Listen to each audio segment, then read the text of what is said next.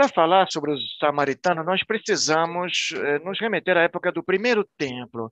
Então, na época do primeiro templo, o reino unificado de Davi, de Salomão, foi dividido, como vocês sabem muito bem, eh, do ano 228 antes da Era Comum, quando Salomão eh, morre e tem o, o reino de Judá e de Israel o que vai acontecer hoje é que nós vamos abordar o Reino do Norte, o Reino de Israel, que existiu durante mais ou menos 200 anos, desde 928 até sua destruição pelo Império Assírio no ano 722 antes de Cristo, antes da Era Comum.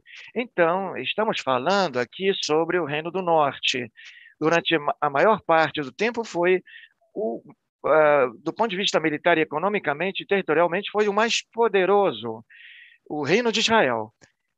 Mas eu gostaria de marcar algumas diferenças mais importantes no caso, quero frisá-las aqui, e entre os dois reinos, é que a capital de reino de Judá, e foi principalmente a capital, foi Jerusalém, onde estava o templo de Jerusalém, e que, com o passar do tempo, é, acabou se tornando, segundo a visão dos judeus e dos judaítas, depois dos judeus, como o único lugar onde é, você pode oferecer sacrifícios para o Deus de Israel. Mas essa visão nunca existiu no Reino do Norte, porque no Reino do Norte existiam diferentes templos onde o, de, o mesmo Deus era adorado, não existia outro Deus. Portanto, a adoração, essa questão do culto em Jerusalém, é, foi uma coisa que não chegou e não se estendeu ao Reino do Norte, é, onde existiam uh, diferentes lugares para o culto, entre eles o de Beitel, que era um dos principais, os mais famosos. E, como disse antes, estávamos falando sobre os reinos que tinha, uh, que existiu durante 200 anos até sua destruição pelo Império Assírio, e foi o maior império e mais importante reino do mundo. Uh, essas são as suas capitais, a capital Ashur e Nineveh, e se estendeu até o leste, até conquistar, e teve a anexação do antigo reino de Israel. Como eu já disse antes, esse reino foi um reino muito poderoso, principalmente no século IX, e se distinguiu dos outros pelo fato de criar várias cidades uh, fortificadas. Hoje em dia, em alguns dos sítios arqueológicos que ainda existem, uh, são alguns dos mais belos em Israel, e existem aqui em Israel ainda vestígios dessa época. Estamos falando aqui de um reino muito importante que, inclusive, uh, converteu, converteu em escravos os reinos os pequenos reinos da Cisjordânia, os Amonitas e os Moabitas. E aqui estou mostrando esse slide para vocês verem os, uh, a arqueologia que restou daquela época, o Reino do Norte de Israel. Vemos aqui a cidade de Hatzon, no norte de Israel, onde, entre outras questões, temos uma construção hidráulica enorme aqui. Então, é, são coisas que nós já uh, vimos outras vezes nos cursos que nós é, ministramos aqui na Moriá. Nesse slide, temos a cidade de Megiddo e a força econômica e militar que existia na cidade nessa época e também Bom, e por que, por que, que eu me refiro a isso? Porque durante esses 200 anos foi se criando uma identidade no Reino do Norte, por exemplo, diferentemente da que existia em Judá, com seus embasamentos principais, uh, os habitantes dos dois reinos acabavam se enxergando como descendentes de patriarcas comum, comuns para eles, e eles compartilhavam a questão é, étnica. Eu vou abordar essa questão daqui a pouco, mas 200 anos de separação, por exemplo, estamos vendo aqui a cidade de Dan, com essas muralhas fantásticas daquela época. Então, durante esse longo período de 200 anos, foi se criando uma identidade que também se estende à questão religiosa, porque eles não compartilhavam digamos assim, a obrigação de que o Deus de Israel tem que ser adorado, da forma que eles o faziam. Aqui temos fa, o famoso anúncio de Mescal, que é o, o rei daquela época onde ele reconhece que ele foi o rei dos moabitas reconhece que foi escravo do reino de Israel, inclusive nomeia o, o Deus de Israel e nos referimos aqui então a ao reino que recebeu dois grandes eh, impactos pelo Império Assírio no ano de 733, quando recebeu a anexação total, e em 722, com a destruição total. Aqui tem uma coisa que eu gostaria de frisar. No ano de, 1722, quando os assírios expulsam o Reino do Norte, não é certo que todas essas dez tribos de Israel foram deportados naquela época, foram sofreram o êxodo ali. Se nós lermos é, fielmente o que está escrito, não é isso. Se nós lemos todos os relatos bíblicos e se estudamos a, a história e as fontes assírias, sabemos que não foi assim. Os assírios faziam sim deportações das, é, das elites dos guerreiros, mas eles não expulsavam todo mundo. Inclusive, a maioria das pessoas não eram deportadas eles, tra eles traziam é, deportados que vinham de outros lugares, e isso é verdade. Não quer dizer que a maioria foi deportada. Outra coisa importante é que parte dessas pessoas fugiu para o uh, ah, reino irmão de Judá, embaixo no sul, e ficaram lá no reino de Judá. Do ponto de vista arqueológico, sabemos que Jerusalém se expandiu muito, quase 500%, evidentemente em função desses refugiados das tribos irmãs do norte que eles receberam. Então, é, partindo da destruição, é, o que nós vemos aqui não é a destruição da cidade de Samaria, mas de outra cidade. E o que vemos aqui é que o exército assírio ocupou essas cidades e, e acaba deportando pessoas. Mas, como eu disse antes, não quer dizer que deportavam a maioria das pessoas. Não foi assim simplesmente algumas pessoas, uh, comerciantes, artesãos eram deportados. Agora, a maioria dos agricultores, que eram a maior, maior parte do corpo, do do povo da época, eles ficavam lá. E o antigo território é, do território de Israel, naquela época, foi anexado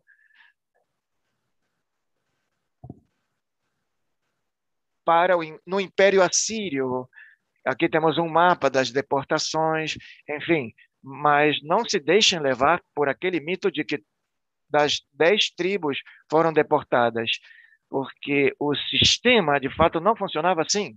Inclusive, a própria Bíblia, nos relatos posteriores, contavam que muitas pessoas estavam lá e que o reino de Judá tentou na época de Josias, por exemplo, convidaram eles para participarem e a entrarem no reino de Judá. Portanto, existe isso uh, na história. Nem todos entraram para o reino de Judá, mas muitos entraram, sim. trouxeram pessoas de outros lugares e foram deportadas de outros lugares. Essa era a política que era conveniente naquele eh, sírio, no Império Sírio, mas no Império Babilônico, quando tem a questão de Judá, ali é, eram só deportados as pessoas conquistadas, mas não traziam pessoas de fora. Em Judá aconteceu outra coisa diferente. Eles não trouxeram pessoas de outros lugares. Os assírios, de fato, deportavam em no sentido duplo e acabaram criando uma província, a província chamada de Samaria e Megiddo, onde ali se assentavam os territórios principais do reino de Israel. Eu vou pular essa etapa no tempo, porque nós não temos muito tempo hoje aqui, então vamos fazer vários pulos na história. Eu vou anunciar quando fizer esses pulos na história, na cronologia do tempo, e eu vou marcar principalmente eu vou deixar aqui em destaque os tempos onde aconteceram os fatos históricos que acabaram mudando a históra da, questão. O reino de Judá, eh, no final de tudo, foi em 586, foi destruído pelos babilônios, babilônicos e depois veio o Império Persa. Prestem atenção que o Império Persa existiu nessa região durante 200 anos, desde 538 até 300 533, com o surgimento de Alexandre, Alexandre Magno. E os persas é, permitiram que os judeus regressem, voltassem para a Judéia para construir o templo de Jerusalém e eles deram uma grande autonomia a eles aqui nessa região. Mas na época persa há uma autonomia, foi dada uma autonomia também aos residentes de Samaria, que eram os descendentes dos antigos israelitas, nesse caso. E aí eles, eles também tiveram uma grande autonomia territorial. Então, esses descendentes também receberam outras pessoas que tinham vindo de outros lugares. Mas a maioria dessas pessoas, que a partir de agora se chamam de samaritanos, ou Shomrunim, Shomrunim em hebraico, que a tradução seria, normalmente seria samaritanos, eles aparecem na história na época persa como sendo os habitantes dos, dos ex-territórios do Reino de Israel e que agora gozam de uma certa autonomia. E os judeus entram nessa região com a permissão do rei da Pérsia e acabam construindo o segundo templo de Jerusalém, desenvolvendo economia, agricultura, enfim, e junto com eles os samaritanos. Então, eu vou explicar um pouco mais isso daqui a uns cinco minutos, que talvez seja uma surpresa para vocês. Os samaritanos também construíram um templo, em paralelo ao templo de Jerusalém. Então, esse é um dado que não todas as pessoas sabem, mas primeiro eu quero me adiantar um pouco no tempo, certo? Então, nós já falamos que o governo persa dominou aqui toda essa área durante 200 anos, até 333. Do 333, Alexandre o Grande, então, conquistou. Ele faz cair o Império Persa, ele toma toda aquela zona, né, aquela área. Os helenistas, então, dominam toda aquela zona. Até que, no ano 167, antes da Era Comum, os judeus se rebelaram. E temos a famosa rebelião dos Macabeus, dos Asmoneus, ou Macabeus, e começam a construir, então, uh, a pouco, né, um Estado independente. Antes não era totalmente independente, que existiu durante 90 anos, que foi a última vez que os judeus tiveram independência até o Estado de Israel moderno. E eles foram construindo, então, o seu Estado, e aquilo foi se expandindo né, de, pouco a pouco. Então, agora nós chegamos a um ponto muito importante. Quando quando os asmoneus, né, eles começam a, a se expandir, né, eles conquistam toda a terra de Israel, praticamente, e conquistam também a Samaria. Então, quando conquistam a Samaria, os samaritanos, que eles se veem a si mesmos como descendentes do antigo reino de Israel do Norte, agora eles começam a ser membros desse novo país, ou esse novo estado né, judaico, governado desde Jerusalém pelos asmoneus, e eles são também sumos sacerdotes do templo. Os, os asmoneus eram sumos sacerdotes do templo e também governavam o país. Então, ao final das contas, quiseram um dele, Alexandre Janeu, se designou como rei, mas aconteceu essa situação muito é, peculiar, onde dois grandes grupos de pessoas, dois grandes etnias, eles se viam como descendentes do antigo povo de Israel, os judeus e os samaritanos. Outro ponto muito importante é a geografia. Então, na Judéia, a maioria era judaica. E eh, na Galileia, era, a maioria também era judaica. E no meio tínhamos os samaritanos, que estavam na Samaria. Então, temos que lembrar que é muito importante para entender, especialmente para aqueles que estudam o Novo Testamento, é muito importante que vocês entendam a geografia. Então, eh, estava um eh, do lado do outro. Tínhamos no topo a Galileia, a maioria era judaica. No meio tínhamos a Samaria, os samaritanos e e claro que na Judéia a maioria também era judaica. Então, dois blocos de judeus e no meio um bloco samaritano. E é claro que havia muitos pagãos também, né, especialmente nessas cidades da costa. Não temos muito tempo para falar sobre esses detalhes, mas de forma geral, nós temos que ver as coisas dessa forma. Então, em Jerusalém nós tínhamos o templo, certo? E aqui os samaritanos. Então, agora nós vamos falar um pouco sobre as diferenças religiosas ou teológicas que existiam entre esses dois grupos étnicos. Então, sobre os judeus vou falar menos, porque vocês já conhecem mais. Então, eu vou enfatizar o que pensam, o que acreditavam e creem até hoje em dia os samaritanos, diferente dos judeus. Então, os samaritanos acreditam no, na Torá, né, no Pentateuco, e não tem as outras partes do Tanakh, da Bíblia. Né? Eles acreditam somente nos cinco livros da Torá, certo? E eles adoram somente o Deus de Israel, da mesma forma que os judeus. Então, a base da religião, da crença dos judeus e samaritanos é idêntica, né? Então, ambos são descendentes do povo de Israel, eles adoram o mesmo Deus e são mono, monoteístas. Então, e tem um monoteísmo puro, ou seja, eles não aceitam é, né, nem de uma flexibilidade mínima, né? Eles acreditam num Deus único, indivisível, e eles rejeitam qualquer mudança em relação a isso. Então, qual é a diferença do, da Torá, dos samaritanos e judeus? Então, os textos que eu vou lhes mostrar agora, que nós não vamos ler todos por falta de tempo, mas é o texto como figura, como aparece na Bíblia dos judeus, que foi herdada pelos cristãos, e eu uh, acrescentei aqui, e eu marquei aqui com outra cor, o que os lugares onde o texto samaritano se diferencia do texto judeu. Então, por exemplo, no, em Deuteronômio, Deus dá ordem de que quando passares o Rio Jordão e, e conquistem a terra de Canaã, eles têm que colocar doze pedras no Monte Eival. Então, no texto dos samaritanos não diz Eival, diz Grizim.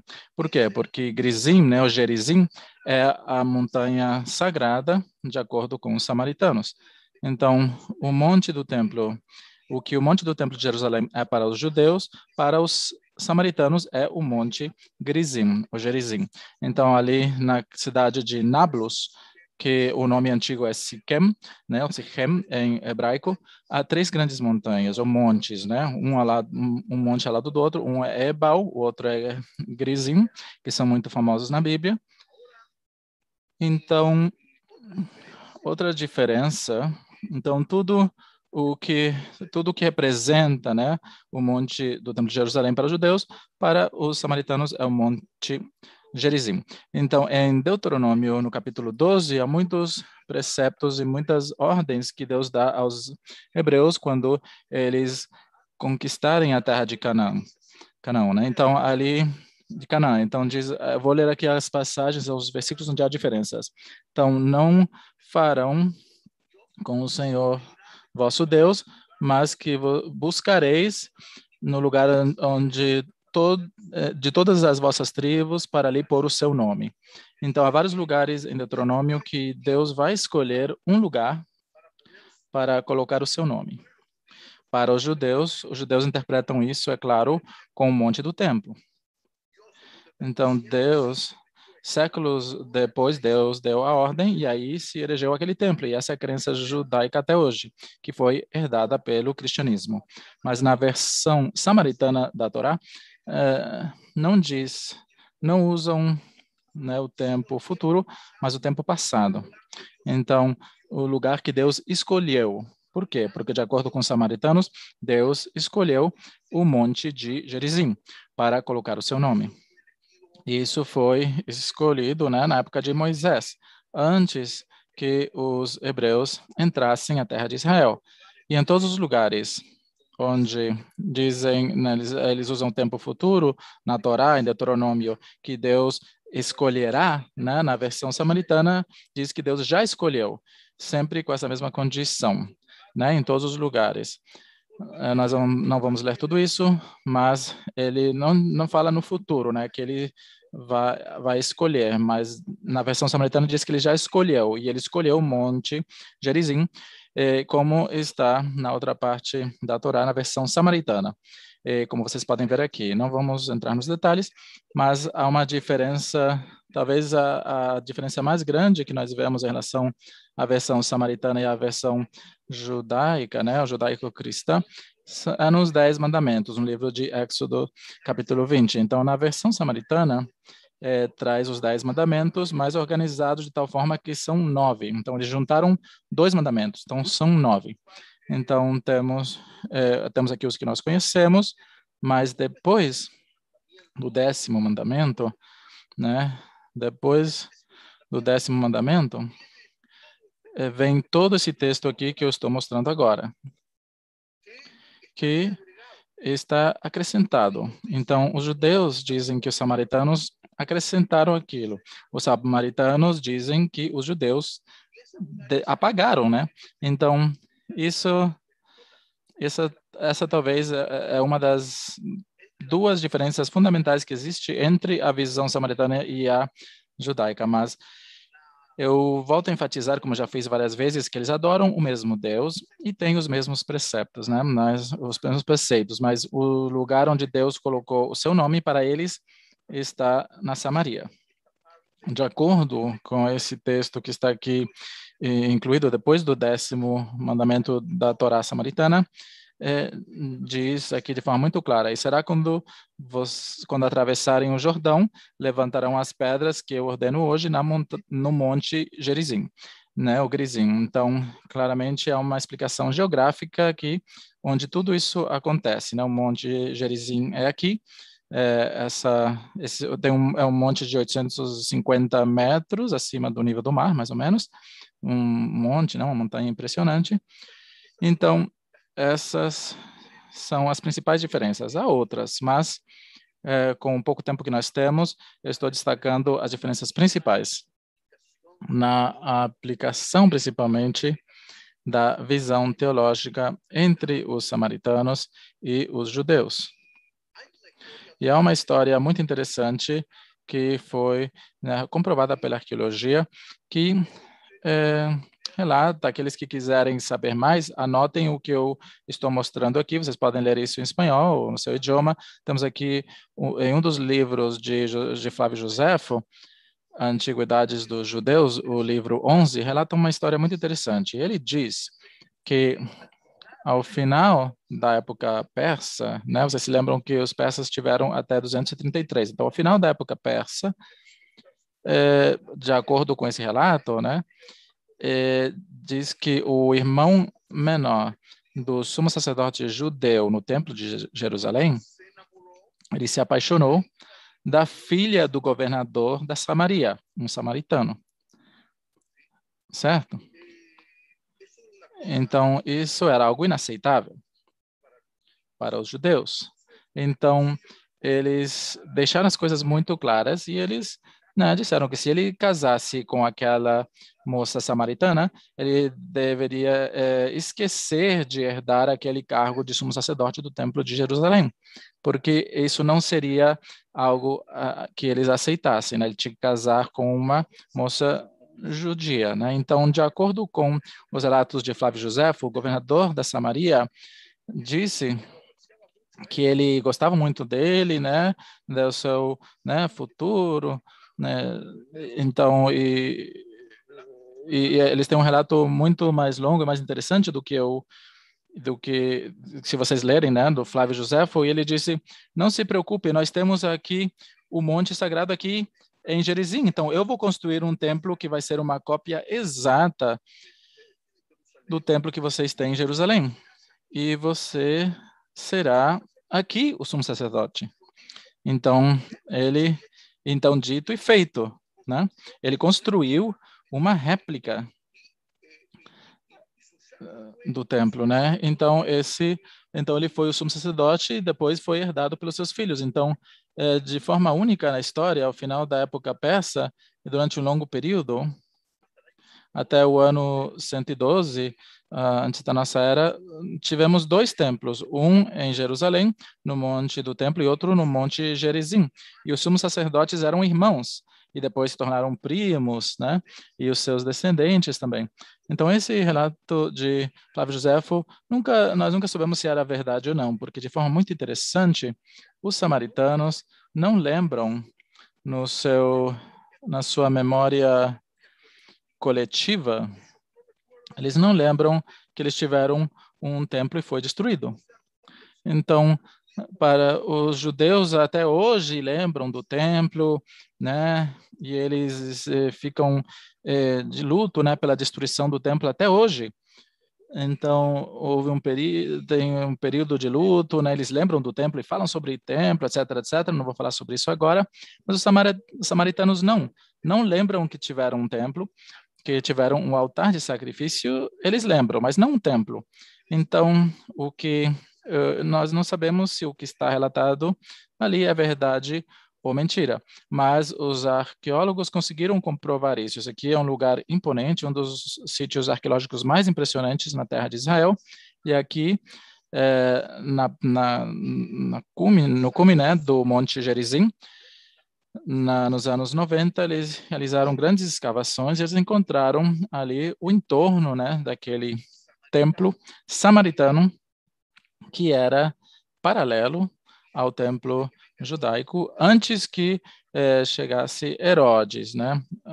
então, antes que Herodes chegou a Jerusalém, esse foi o templo que, que estamos falando do templo que construíram os judeus depois que o rei né, da Pérsia, o rei sírio, permitiu que eles construíssem. Então, mas não há resposta por que, que os samaritanos não lembram nem porque, e não estão em luto porque o templo foi destruído, mas de fato o templo existiu. Mas infelizmente, como vocês podem ver aqui, esse quadrado que vocês veem aqui com esse octógono ali no meio, esse octágono, foi é, construído pelos bizantinos, como nós vamos falar. Então, os bizantinos, para castigar os samaritanos, eles construíram aqui uma grande igreja. Né? Eles, então, eles destruíram toda a fundação daquele templo.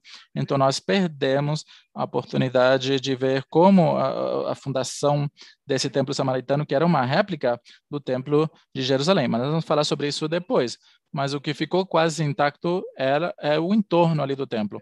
E há muito ali para ver, e eu vou falar né, em dois ou três slides sobre isso.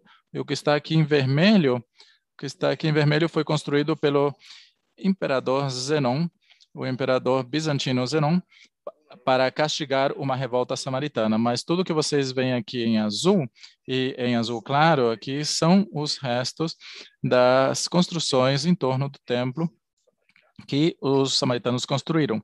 Esse templo foi destruído pelos judeus quando os asmoneios lembram os asmoneios, eles começam a crescer, né, e vão se expandindo. Então, um dos governadores que do dos asmoneios, e Yohanan Porcanos, no ano no ano 112,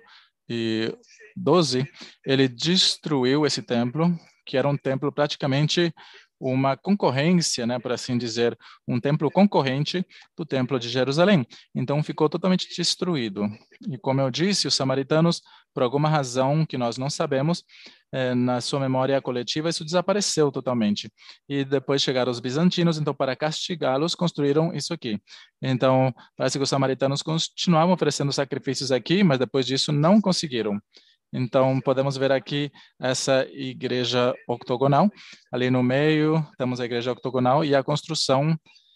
E, e é isso que eu queria mostrar aqui nessa tela, que é essa réplica do segundo templo de Jerusalém, que estava no Monte Gerizim.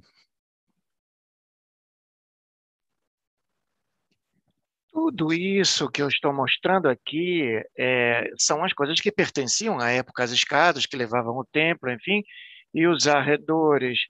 há muitas é, inscrições nas, nos rochedos sobre oferendas e doações que os samaritanos faziam para esse templo, e daí nós podemos deduzir que existia um templo lá.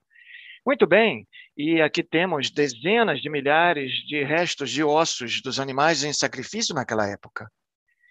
Agora vamos ver aqui um pouco as fontes cristãs eh, que falam sobre os samaritanos. Vamos pular um pouco cronologicamente eh, e vamos chegar na época romana e bizantina. Os samaritanos eh, estão em 11 regiões, eles ficam, aparecem em 11 regiões no Novo Testamento, e nós vamos abordar aqui uns dois ou três desses lugares. Mateus, por exemplo, diz o seguinte: Jesus fala para os discípulos: não vão até os uh, gentis, nem entrem em nenhum povoado dos samaritanos. Então, tipo, uh, vocês têm que fazer as suas prédicas só entre os judeus e não entre os gentios, porque os gentios são os pagãos. E vocês não são aquelas. Uh, vão lá pregar com as ovelhas desgarradas e a visão dos judeus para os dos samaritanos para os judeus é que eles são gentios. Os samaritanos são uma coisa, os, os outros são outras coisas, eles separam, eles acham que eles são ovelhas desgarradas, enfim, a mesma visão que na maioria dos judeus existem uma fragmentação dos judeus, nós vemos isso aqui também com respeito ao povo samaritano. Nós temos aqui uma opção bastante diferente eh, e um pouco contraditória na história. Jesus e seus discípulos eh, chegaram até os samaritanos e convenceram alguns dos samaritanos para que eles eh, aderissem aos primeiros cristãos existentes. Lembrem vocês da questão geográfica.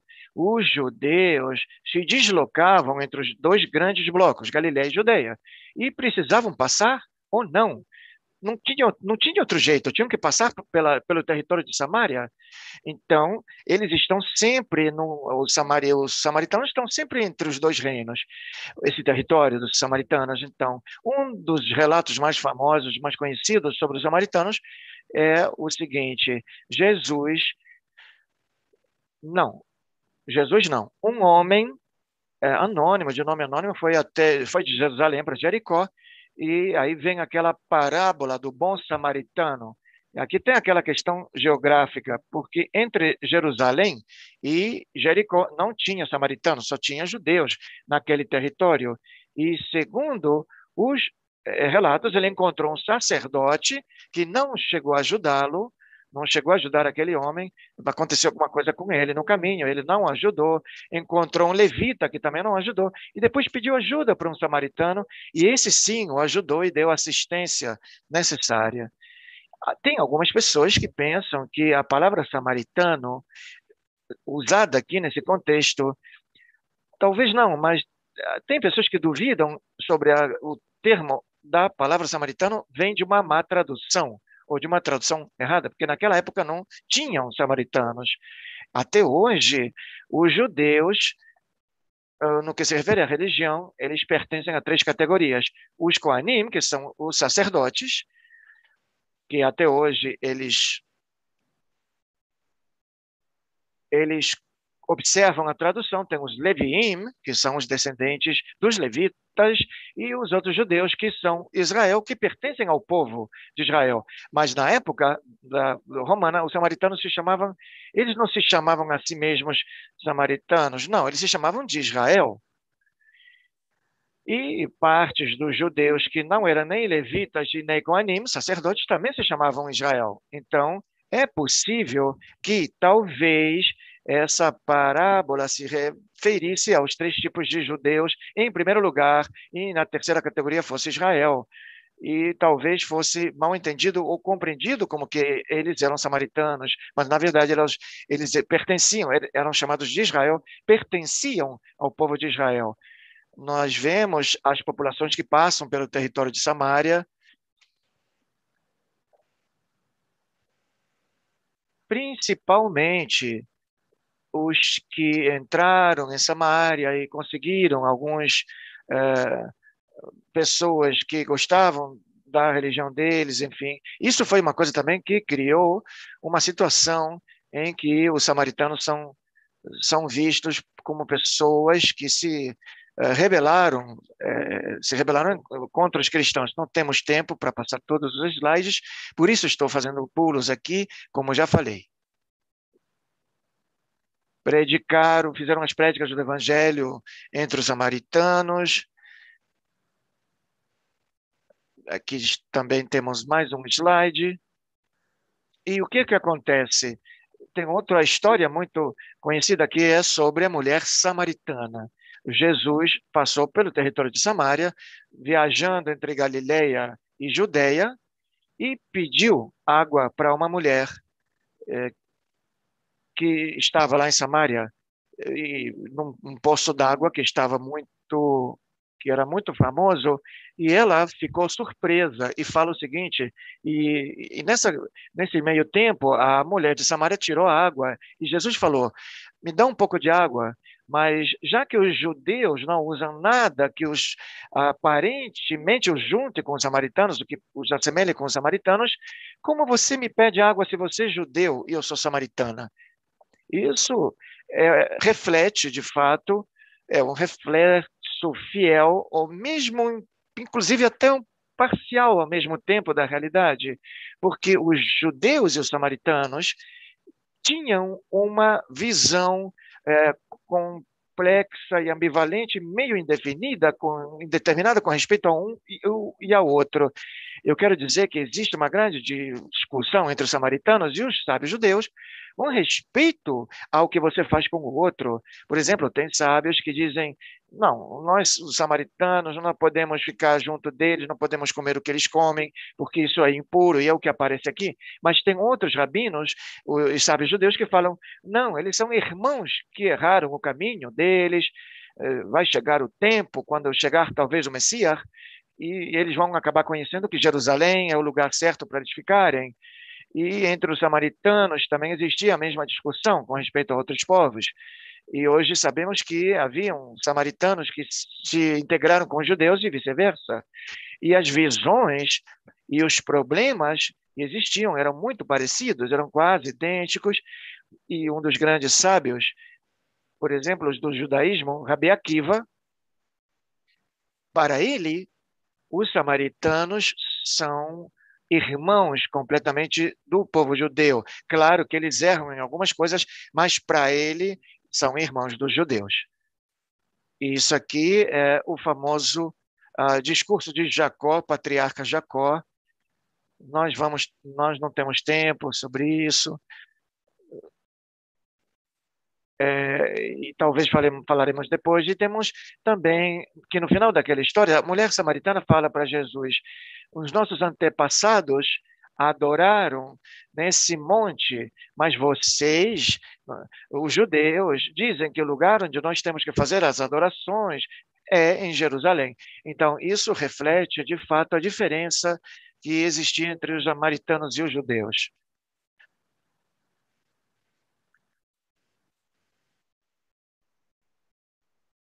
Bom, nesse momento vamos entrar um pouco mais na época romana e na arqueologia. Vocês sabem que os judeus rebelaram contra o Império Romano.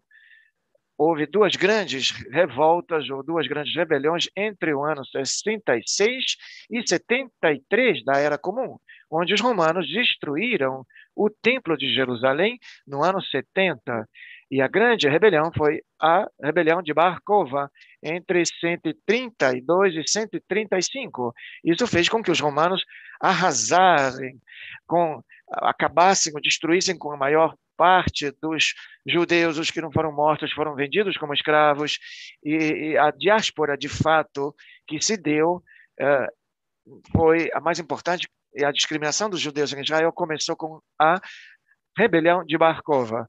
E o centro judeu ficou uh, na Galileia, porque os que se rebelaram foram os judeus que moravam na Judéia. Mas o que aconteceu com os samaritanos quando os judeus se rebelam contra os romanos? Aparentemente, os samaritanos não se associaram aos judeus, embora fossem perseguidos da mesma forma que eles. Mas quando, por exemplo, os romanos proibiram a circuncisão dos filhos deles, eles sofreram da mesma forma também. Mas, aparentemente, eh, não houve eh, uma associação. Os romanos castigaram também os samaritanos, mas aparentemente foi por uma iniciativa romana uma ordem de Pôncio Pilatos, o famoso Pôncio Pilatos, ele fez uma enorme matança de samaritanos porque ele estava com medo que eles se rebelassem. E isso custou-lhe o cargo no ano é, 35. O imperador chamou ele, ele não voltou mais. Isso tudo consta na história. E aí é onde nós chegamos na época bizantina o Império Romano, no século IV da nossa era, se racha em duas partes. Então, tem a parte oriental, a parte da terra de Israel, da Síria, por exemplo, e do Egito, acaba se tornando o Império Bizantino. E no Império Bizantino, acabam, acabam se criando as, os fundamentos cristãos, onde são, como vocês devem saber, no século IV, temos o Concílio de Nicéia,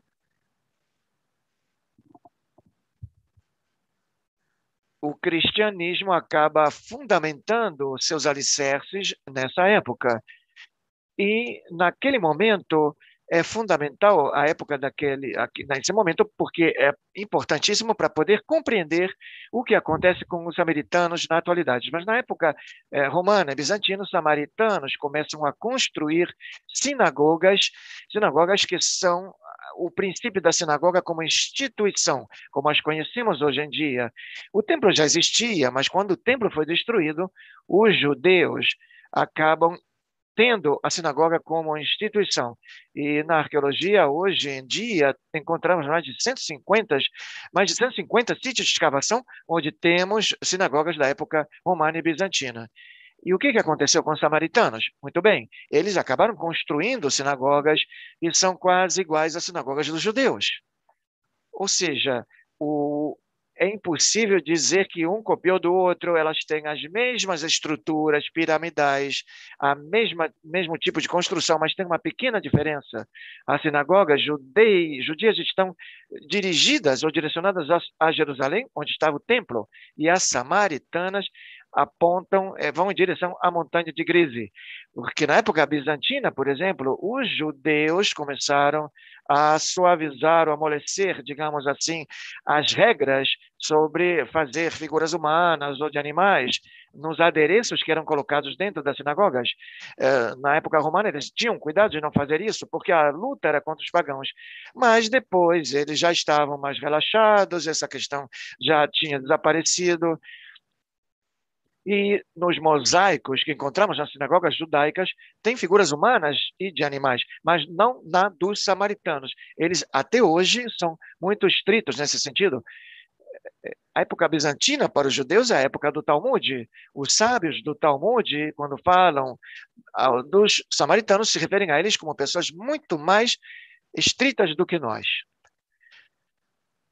Em restos arqueológicos que descobrimos, vimos, eh, encontramos sinagogas samaritanas, aqui temos alguns slides sobre isso, temos pinturas ou desenhos maravilhosos com inscrições eh, que não colocam nenhum tipo de figura humana ou de nenhum animal.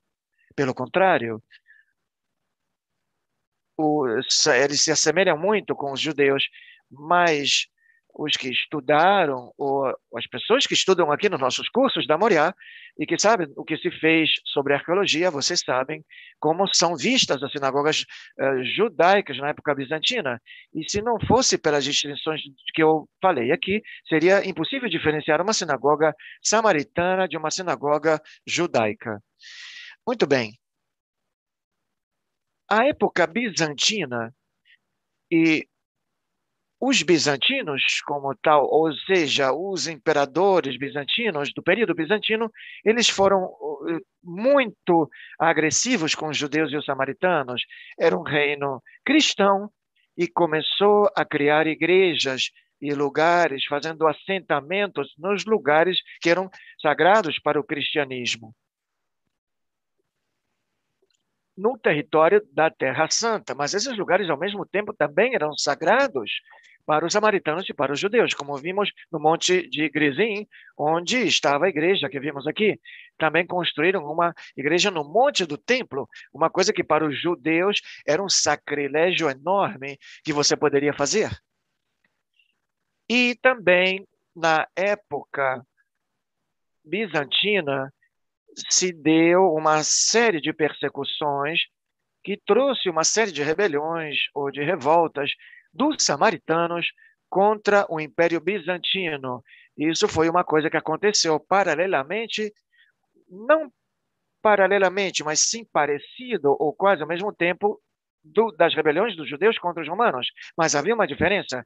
Os judeus, depois desse grande problema que eles tiveram, essa reviravolta que tiveram em Barcoba, em 135, os sábios do Talmud decidiram que nós não vamos nos revelar nunca mais contra os impérios.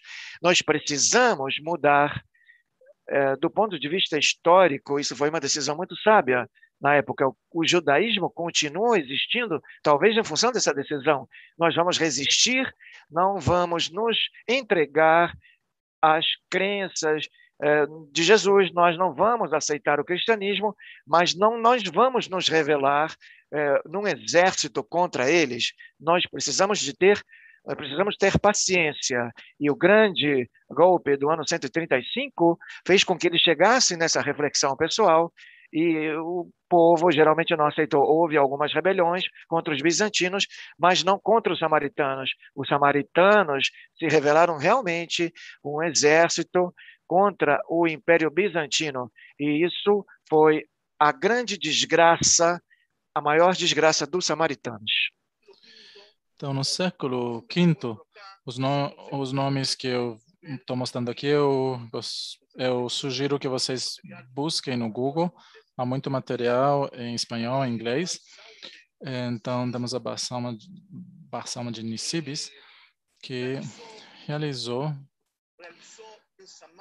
em Samaria perseguições de samaritanos, destruiu sinagogas e as converteu em igrejas e se apoderou de lugares sagrados, como porque eram sagrados também para os cristãos, como o famoso poço de Jacó, da mulher samaritana. Então, no 404, os bizantinos de decretaram a proibição dos samaritanos de exercer eh, postos públicos. Né? E em 426 proibiram que eles deserdassem os filhos que se convertessem. É, em 438, proibiram a construção de novas sinagogas, aos judeus também. Mas os judeus não se rebelaram. Então, eles não obedeceram, né? Desacataram e construíram apesar disso. Eles foram castigados, mas não se levantaram com armas. Isso causou grandes rebeliões. E por falta de tempo, o que eu mostro aqui, o que eu vou o que estou mostrando aqui é somente as rebeliões principais. Então, na Wikipedia, em espanhol, vocês podem buscar rebeliões samaritanas, né, ou revoltas samaritanas contra os bizantinos. E não é muito rico aquele artigo, né, mas existe. E aqui eu coloquei nessa lista somente o, as principais, né? Temos Zenon, que era o imperador Zenon. Na sua época, o líder né, justa samaritano se levantou e Zenon foi o que, com, que construiu a igreja sobre o Monte Grizim. Então, isso foi algo que para os samaritanos, é, é ver essa igreja, é, isso é algo que que eles não conseguiam aceitar aquilo, né, viver com aquilo. Em 495, um grupo de samaritanos conduzido por uma mulher entrou à igreja, mataram a todos os cristãos que estavam lá, fizeram uma grande matança, né, e o povo tinha medo de se aderir à rebelião, e ao final o exército bizantino matou todos aqueles rebeldes. no ano uh, temos uh, Juliano Ben Sabar, no ano 529, se levantou em uma grande rebelião, uma grande rebelião na qual eles tomaram por força todas as igrejas que eles podiam, eh, realmente causando um banho de sangue. Isso levou a uma grande repressão de, do Império Bizantino Cristão contra os samaritanos e algo em paralelo, parecido com o que os romanos fizeram com os judeus. Então, a, a destruição foi tanta que eles nunca se recuperaram daquele evento. Depois dessa grande rebelião de Juliano Ben Sabar, houveram outras rebeliões. Em uma dessas rebeliões, em algumas ocasiões, os judeus participaram também. Não, eles não obedeceram os líderes judeus que diziam que não. Eles diziam, bom, nós temos outra política, então eles se juntaram também a essas rebeliões. Mas esses golpes né, eh, foram terríveis, insuportáveis e marcaram a história dos samaritanos para sempre. Os samaritanos. E eu vou dizer três frases agora que são talvez as mais importantes de toda essa apresentação. Até aquele momento, os samaritanos eram a maioria dos habitantes da Samaria, eram centos de milhares de pessoas, talvez um milhão de pessoas na época romana bizantina, né, mais ou menos. Então, depois desse golpe, eles nunca mais se recuperaram. Eles sofreram um banho de sangue. Muitas dessas pessoas tiveram que se converter ao cristianismo, né? Eles tiveram de forma externa ou interna. Eles uh, muitos uh, fugiram, né, daquela terra e e a partir desse ponto começou um processo de declínio. E agora eu vou falar de outros atos cronológicos de mais ou menos mil anos. Então, depois os bizantinos, no século VII, né, é, quando chegam os muçulmanos. Então, no, no século VII, os muçulmanos até o século XX, a terra de Israel é dominada por vários governos muçulmanos, que nós não temos tempo agora para é, descrevê-los, mas toda essa época, depois para os samaritanos, é um declínio, né, uma época de declínio, até que no século XX, os samaritanos são um pequeno grupo de 150 pessoas, na sua maioria pessoas idosas, pobres, em uma situação dramática. E, e a, a, além disso, são todos familiares, né? E, então, isso gerou um problema genético também. E, e aí que nós vemos, por causa desse, dessa, desse movimento dos cristãos bizantinos, então, até o século XX, houve esse declínio. E se tivesse continuado 30 anos a mais, eles teriam desaparecido.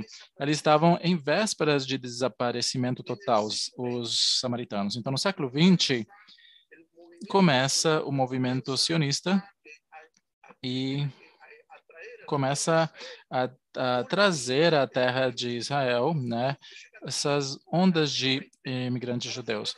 Então, eh, quando os judeus chegam no século XX, eles, para sua surpresa, se encontram com esses samaritanos, 150 pessoas que moram ali ao lado do Monte Grizim. Eles não saíram de lá e eles continuam mantendo a sua fé, né, de forma muito enfática. Mas, eh, mas né, são muito poucos. Então, uh, o grupo judeu, né, ele, eles eles viram eles como uma relíquia milagrosa, né, que ficou lá. Os samaritanos nunca abandonaram a terra de Israel. Então são pessoas que nunca foram embora. Desde os tempos bíblicos eles estão lá. Então, realmente, uh, o, o, governo judeu, né, e especialmente Isaac Ben-Zvi, o nosso segundo presidente, ele ele escreveu um livro muito importante. Ele pesquisou né, esse povo e ele fez, né, apesar que os judeus antes do Estado de Israel não tinham né, uma boa uh, experiência, né, mas estamos uh, então, ele chegou naquele último momento para salvar eles daquele desaparecimento. E então, ele entrou em contato com o sumo sacerdote, que é o máximo uh, líder dos samaritanos, e convenceu é, os convenceu, né? Esse aqui são fotos daquela época, dos anos 10 e 20. E, e é, é assim que eles estavam em 1905. Esse último grupo dos samaritanos. em uma situação né, social e econômica desastrosa, como eu acabei de mencionar. Então ele convence aquele povo que eles fossem morar ao lado dos judeus, na cidade de Holon, que está ali ao lado da grande Tel Aviv, e a metade da comunidade se translada àquele lugar e a outra metade continua morando ali ao lado do monte de Gerizim. Então, o fato que isso Ben-Zvi, né, ele fez é, que os samaritanos revivessem, porque eles cresceram de forma conjunta com o Estado judaico, eles são cidadãos de forma completa, economicamente começaram a avançar e a florescer, e hoje em dia os samaritanos, né, os dois grupos de samaritanos, aqueles que estão, o grupo que ficou em Israel e outro grupo que ficou uh, em Jordânia por 19 anos. Então, a parte israelense ajudava a parte da Jordânia e hoje em dia é uma comunidade vibrante de mais de 800 pessoas. É muito pouco, né? Mas é uma comunidade que se conserva e se cultiva. Eles têm toda a ajuda do Estado de Israel e de suas instituições eles estão é, nesse processo de aumento contínuo, contínuo né? e são vistos como uma relíquia. Então, aqui temos essa foto, agora estamos chegando à última parte. Essas são fotos atuais da comunidade samaritana, a comunidade samaritana de Rolon, e aqui podemos ver aqui os livros da Torá. Então, os samaritanos ainda utilizam o antigo alfabeto hebraico. Essa aqui é uma foto que foi tirada dentro da sinagoga. Aqui na parte de trás estão as mulheres. Aqui vemos os samaritanos cobertos com talid, levantando os seus livros da Torá, fazendo o que se chama em hebraico akbahá, que os judeus também fazemos na sinagoga. Aqui temos um sacerdote, esse aqui é o sumo sacerdote, que está mostrando um antigo livro da Torá. Aqui temos as cerimônias nas festas que continuam sendo realizadas no Monte de Gerizim. Aqui vemos na festa de Shavuot, com cuidado eh, como o sumo sacerdote levanta a Torá. Isso aqui é uma sinagoga judaica, né, comum, eh, normal, eh, fazendo Akmahá. E aqui eh, temos aqui o que é feito antes e depois da leitura da Torá e as pessoas ali apontando, né? E, e aqui temos de forma paralela o sumo sacerdote samaritano e felizmente nós podemos dizer que nós é, salvamos esse povo um minuto antes que desaparecessem. E eu aconselho é, de todo o meu coração que vocês visitem o site na internet da comunidade israelense samaritana. É, esse é o link, que está em dois idiomas, está em hebraico e inglês. E, e como vocês podem ver aqui, esse aqui é algo que nós poderíamos conversar por muito tempo, mas nós vimos, né? Realmente uh, os pontos principais, né? E esses vínculos principais entre os samaritanos, né? Eu fiz tudo possível para que nós pudéssemos ver como que isso aconteceu desde a época do Segundo Templo até o dia de hoje. E até o dia de hoje eles eh, se veem, né? Como eu disse antes, como parte do povo, como parte do povo de Israel. Eh, de acordo com a sua versão, os judeus estão errados e nós é, oramos, rezamos é, apontando a, Jerusalém e eles rezam olhando para o monte de Gerizim. E hoje em dia eles são muito mais estritos no cumprimento da Torá que os judeus, por exemplo. Por exemplo, no Shabat, os samaritanos eles não esquentam a sua comida, eles comem a comida fria. Os judeus encontraram uma forma de esquentar a comida né, sem acender um fogo, é claro, mas os é, sábios judeus encontraram uma forma, mas os samaritanos são muito mais estritos. Por exemplo, Yom Kippur, o dia de, do jejum, né, os judeus, praticamente a metade dos judeus estão isentos, é, isentos, né, as mulheres grávidas que estão amamentando, todas as crianças até os 13 anos, e os homens até os 13, as meninas até os 12, as pessoas doentes, as pessoas que não estão bem. Então, a religião judaica isenta essas pessoas, mas na cultura samaritana ninguém está isento, né? Até uh, os bebês, né, não comem durante 24 horas. Então, amigos, eu agradeço muitíssimo e eu convido a que vocês eh, ampliem seus conhecimentos sobre essa relíquia da antiguidade que nós temos, que são os samaritanos. Muito obrigado. Bom, Dani, muito obrigado. Eu gostaria de enfatizar o que você disse antes, que isso aqui é uma degustação, né? Porque esse tópico realmente nos convida a falar muito mais sobre isso. E eu gostaria de aproveitar para anunciar que daqui a uh, um mês, um mês e meio, nós vamos começar um curso com você sobre eh, fontes extra-bíblicas que falam sobre o texto bíblico. Então, é claro que você vai poder realmente aprofundar não somente nos samaritanos, mas de forma genérica, sobre temas que são apaixonantes sobre arqueologia bíblica. Então, gostaria de te agradecer por essa palestra. Você fez um milagre. Em uma hora, você falou sobre um tema tão complexo de forma tão clara. Eu tive que censurar muita coisa. Sim, eu sei. É, realmente esse tema é para um curso completo. Eu sei. Então, a autocensura é, que foi o que é, foi difícil, né? Foi o que demorou mais para fazer e foi doloroso, né? Mas nós vamos ter tempo para desenvolver este e outros temas. Então, eu convido vocês a que entrem na plataforma. Então, é, não vão embora. Então, muito obrigado, Dani. Não vão embora ainda, porque eu tenho mais informações para vocês. Então, nós vamos ficar em contato, Dani, para os próximos cursos. Uma ótima semana para vocês. Para você também.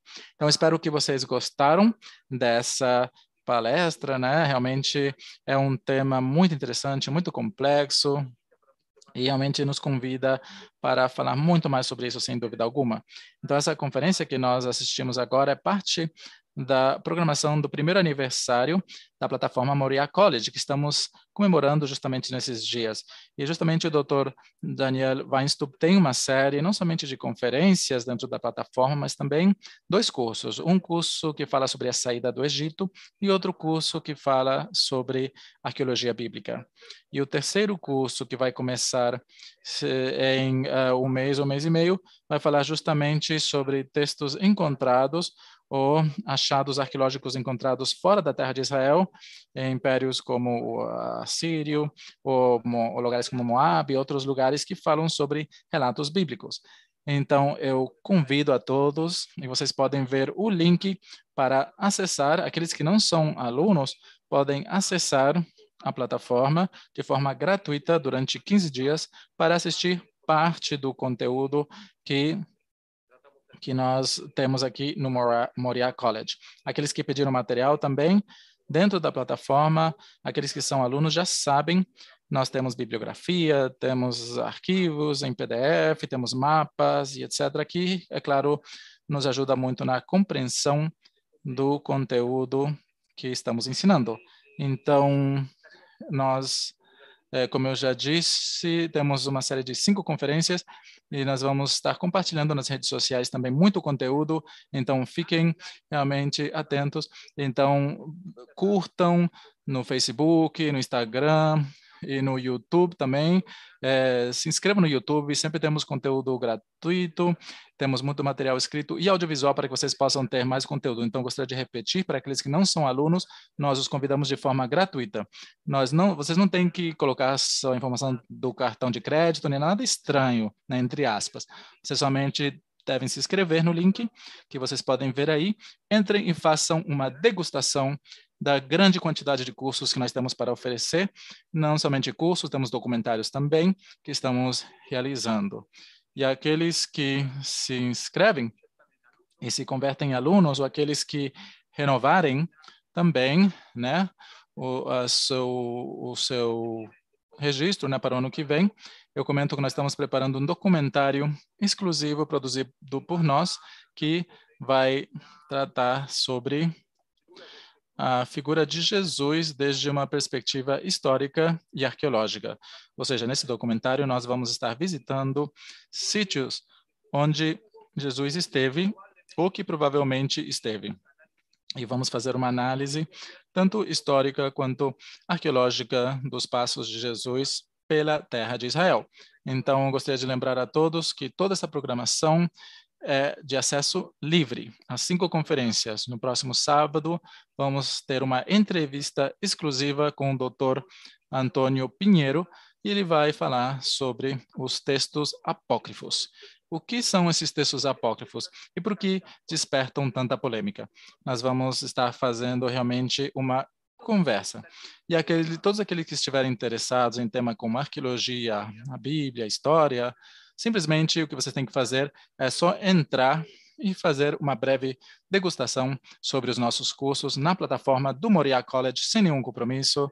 Depois de 15 dias, se vocês gostarem, será uma honra para todos nós recebê-los em nome da equipe do Moriá College, é claro, recebê-los na nossa instituição e que vocês desfrutem junto com nós de todo esse conteúdo exclusivo. E para aqueles que depois de 15 dias não quiserem continuar, também será um grande prazer que continuem conosco, talvez no futuro.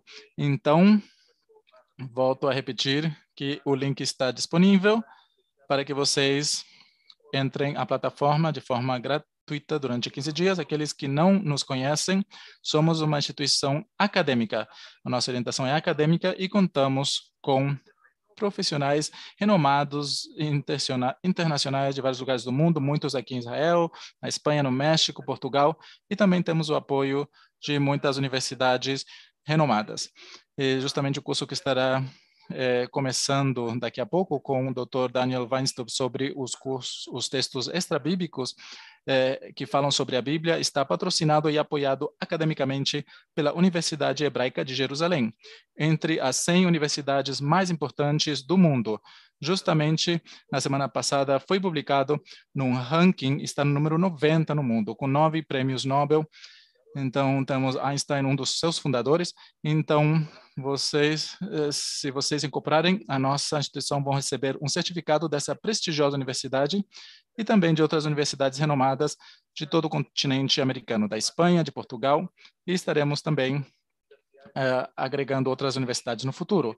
Então, recomendo que, de coração, né, como nós falamos que vocês façam um teste, entrem na plataforma e depois de 15 dias vocês decidirão se continuamos ou não. Então, meus amigos, espero que vocês realmente gostaram dessa conferência e eu gostaria de lembrar a todos que no sábado que vem vamos estar com o Dr. Antônio Pinheiro, uma eminência no tema do Jesus histórico e princípios do cristianismo, que também é parte da nossa equipe acadêmica.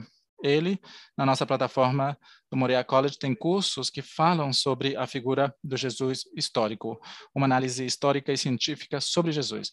E também, no ano que vem, ele vai estar dando cursos sobre os textos apócrifos e também no futuro sobre outros temas. Então, espero que vocês gostaram. Se tiverem alguma pergunta, eu estou aqui para respondê-las. Eu vejo que Rosa Cantos está fazendo uma pergunta. Vamos ver.